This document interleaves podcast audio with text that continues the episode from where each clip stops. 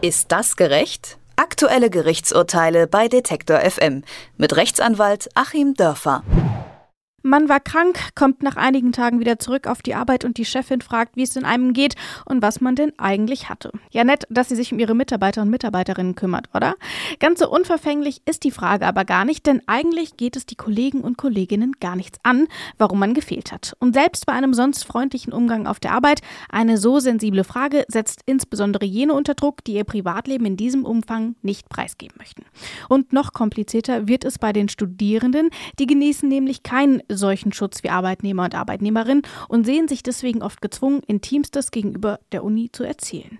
Ist das gerecht? Das bespreche ich mit Achim Dörfer. Er ist Rechtsanwalt und wartet in Göttingen auf seinen Einsatz. Hallo Achim. Hallo Rabia. Ich habe schon angedeutet, bei Studierenden ist die Sache mit der Krankschreibung kompliziert. Warum denn?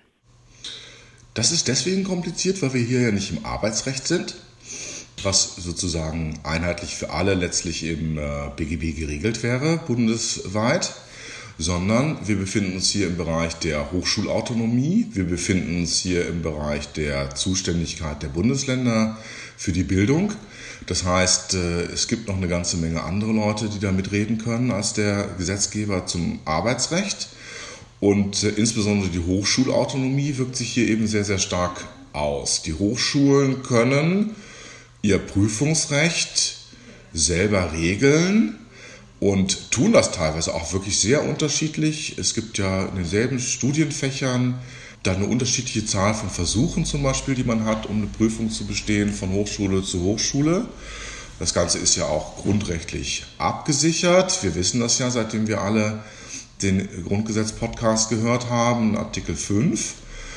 Ja, so wird das dann auch gemacht. Äh, manche Hochschulen geben sich vielleicht, äh, wenn ich eine Klausur nicht schreiben kann, mit einem Zettelchen vom Hausarzt zufrieden und andere sagen dann, nein, nein, hm, hier geht es ja nicht um Arbeitsunfähigkeit, was der Hausarzt dann auf seinem Formular angekreuzt hat, sondern es geht ja um Prüfungsunfähigkeit. Und das Ganze ist dann bei uns in den Prüfungsordnungen geregelt. Und da muss ja auch Chancengleichheit für alle herrschen. Es kann ja nicht sein, dass mit so einem kleinen Zettelchen man dann einfach mal so eine Klausur nicht mitschreiben kann, obwohl man das müsste. Und äh, genau an der Stelle, wenn also gefragt werden muss, ähm, ist denn diese eigentlich Arbeitsunfähigkeit, ist denn diese Krankheit dann auch etwas, was zu Prüfungsunfähigkeit führt? Da kommt dann eben dieser zusätzliche Prüfungsschritt ins Spiel. Man kann sich das grundsätzlich ja mal klar machen. Ich äh, bin Rechtshänder, habe einen Gips am linken Arm, dann bin ich mit Sicherheit äh, arbeitsunfähig für die meisten Arbeiten, aber ich bin natürlich dann, wenn ich schmerzfrei bin, nicht prüfungsunfähig. Das heißt, in solchen Fällen entscheidet über die Prüfungsunfähigkeit eben nicht ein Mediziner, sondern der Prüfungsausschuss. So ist es in der Regel. Nun könnte man ja aber auch meinen, vielleicht bin ich da ein bisschen naiv, aber ich würde sagen, auch ein Arzt oder eine Ärztin, die können ja einschätzen, ob ein Rechtshänder mit einem linken gebrochenen Arm trotzdem noch eine Prüfung schreiben kann. Also könnte man den Ärzten da nicht einfach mal ähm, zugestehen, dass sie sowas selber einschätzen können und eben nicht den Prüfungsausschuss mit einzubeziehen? Also man kann das sicherlich, wenn man das möchte, das auf den Arzt verlagern. Ich kann mir auch gut vorstellen, dass viele Prüfungsämter das in äh, Teilen so tun. Aber dann gibt es äh, die Vorgabe an den Arzt, und das kann ich ja als Patient ihm vielleicht auch sagen, bitte nicht dieses gelbe Zettelchen zu nehmen, das Kreuzchen zu machen, sondern ähm, eben ein äh, DIN A4-Blatt zu nehmen und äh, da so ein bisschen mehr reinzuschreiben.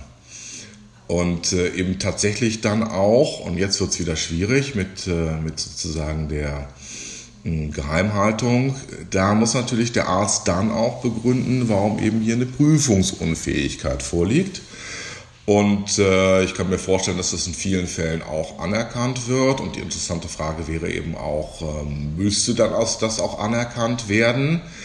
Ähm, aber da muss der Arzt eben tatsächlich reinschreiben, bleiben wir bei unserem Fall der Patient äh, hat den rechten Arm gebrochen, ist Rechtshänder und ist deswegen prüfungsunfähig. Das heißt, dass natürlich schon dann die Diagnose offenbart wird und wenn es dann so genau drin steht und man dann prüfungsrechtlich, verwaltungsrechtlich weiterdenkt, wäre es natürlich dann möglicherweise unverhältnismäßig, zusätzlich dann nochmal eine Anhörung durch den Prüfungsausschuss stattfinden zu lassen oder eine weitere ärztliche Untersuchung. Wenn ich es dann so habe, kann ich tatsächlich auch prüfungsrechtlich argumentieren, so muss es reichen. Aber es muss natürlich dann eben tatsächlich die Diagnose irgendwo so ein bisschen offengelegt werden. Das ist natürlich bei einem gebrochenen Arm jetzt gar nicht, ja, ich würde jetzt nicht sagen so dramatisch, der ist auch sichtbar. Das gleiche gilt wahrscheinlich irgendwie, wenn man einen richtig starken Schnupfen hat und deswegen Kopfschmerzen und überhaupt nicht in der Lage ist zu schreiben.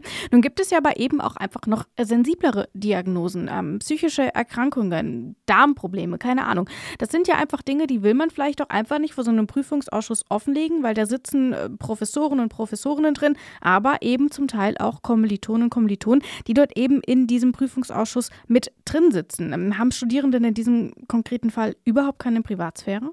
Sie haben eine Privatsphäre, aber es ist schwer, die zu schützen. Man muss sie dann eben mit Fingerspitzengefühl schützen. Wenn wir mal das Beispiel psychische Erkrankungen nehmen, dann kann man ja eben auch als Arzt dann ähm, reinschreiben chronisches Überlastungssyndrom statt mittelschwere Depression.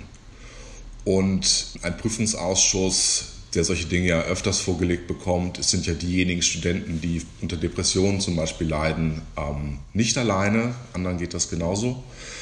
Die werden dann auch schon wissen, was gemeint ist. Oder denken wir zum Beispiel auch mal einen Schwangerschaftsabbruch zum Beispiel, Zustand danach oder so. Das äh, ist natürlich dann auch schwierig, aber da muss man es vielleicht ausdrücken mit ähm, gynäkologische äh, Einschränkung, die zur Notwendigkeit absoluter Schonung und Ruhe führt oder äh, führen muss.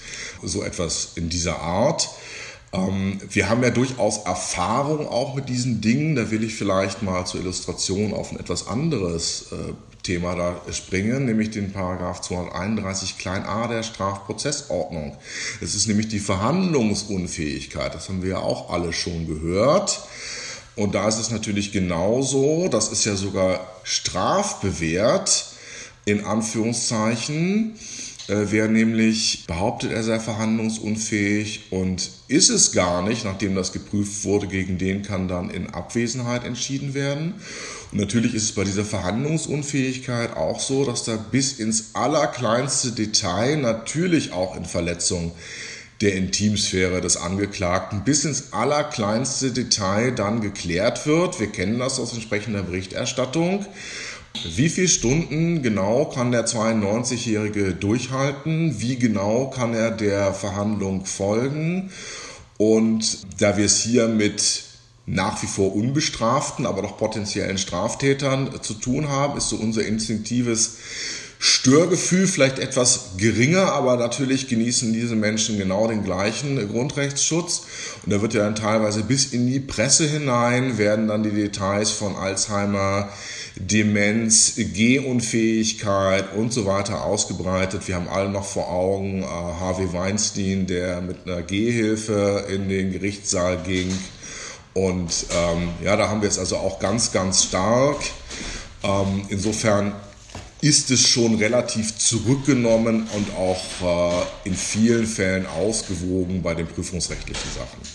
Nun geht es bei diesen Prüfungssachen aber eben häufig auch nicht nur darum, ähm, dass Symptome offengelegt werden. Ähm, einige Universitäten verlangen auch, äh, dass man den Arzt oder die Ärztin von der Schweigepflicht entbindet. Und diese Schweigepflicht, die gibt es ja nicht umsonst. Ähm, ist das irgendwie noch verhältnismäßig, wegen ja nur einer Prüfung den Arzt von der Schweigepflicht entbinden zu müssen?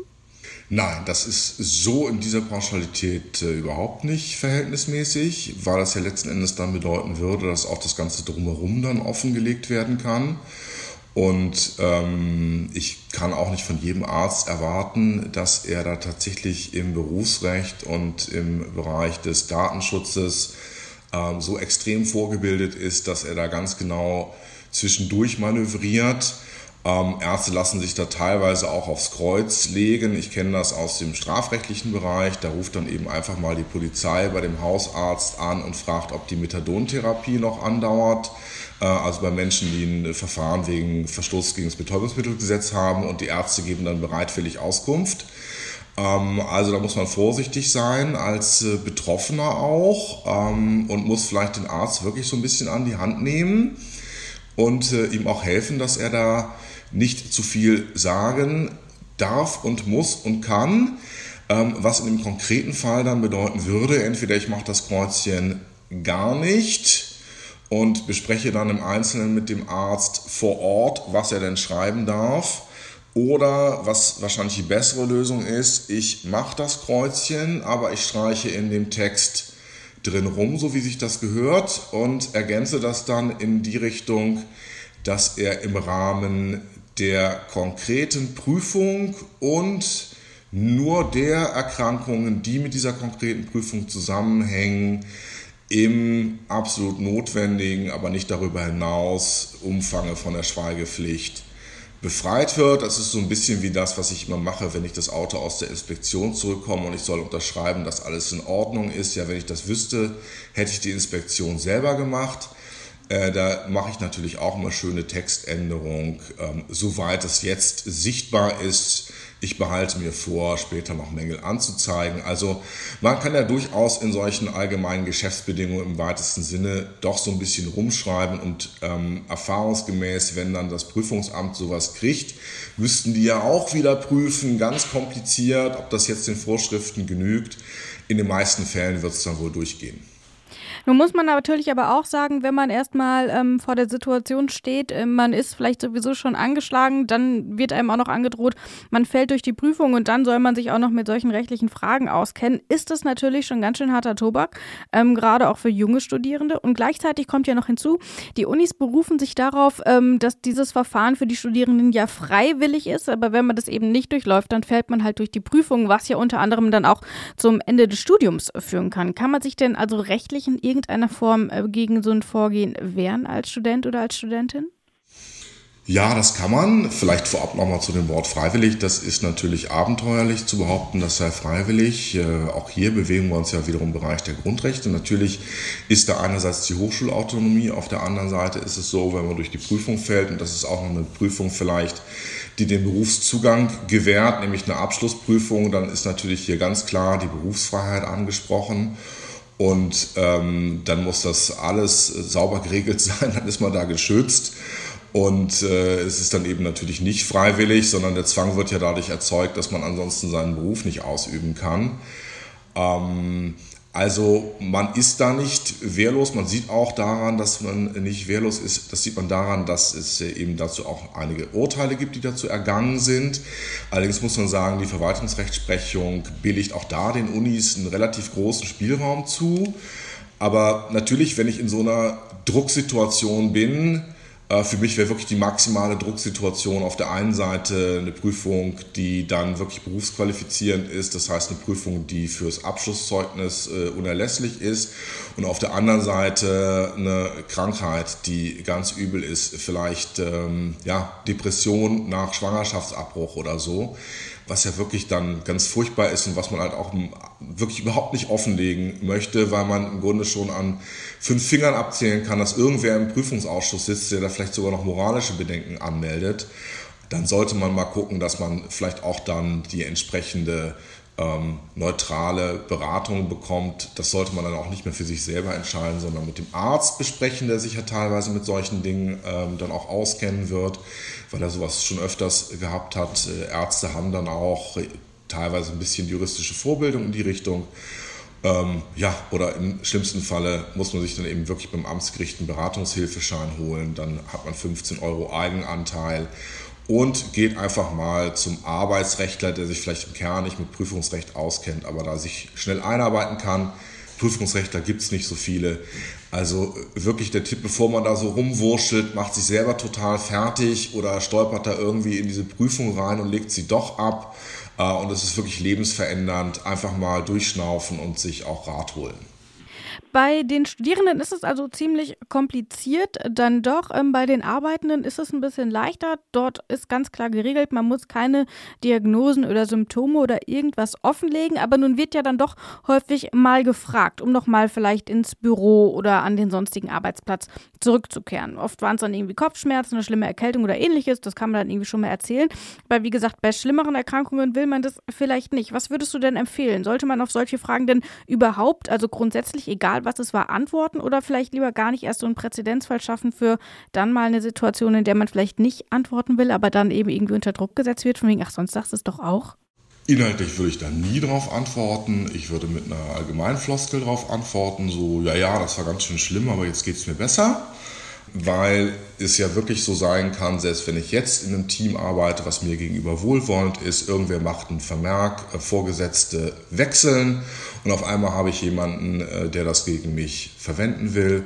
Ähm, ich muss es eben wirklich nicht sagen und ich sollte es auch nicht sagen und man erkennt eigentlich auch den guten Vorgesetzten äh, und den guten Arbeitgeber daran, dass er erst gar nicht fragt. Ähm, ebenso wenig bei der Einstellung Fragen stellt, die verboten sind, wie eben auch diese verbotenen Fragen im Zusammenhang mit der Krankheit stellt. Wie immer im Recht gibt es natürlich da auch Ausnahmen. Das ist dann an der Stelle der Fall, ähm, wo der Arbeitnehmerschutz auch betroffen ist.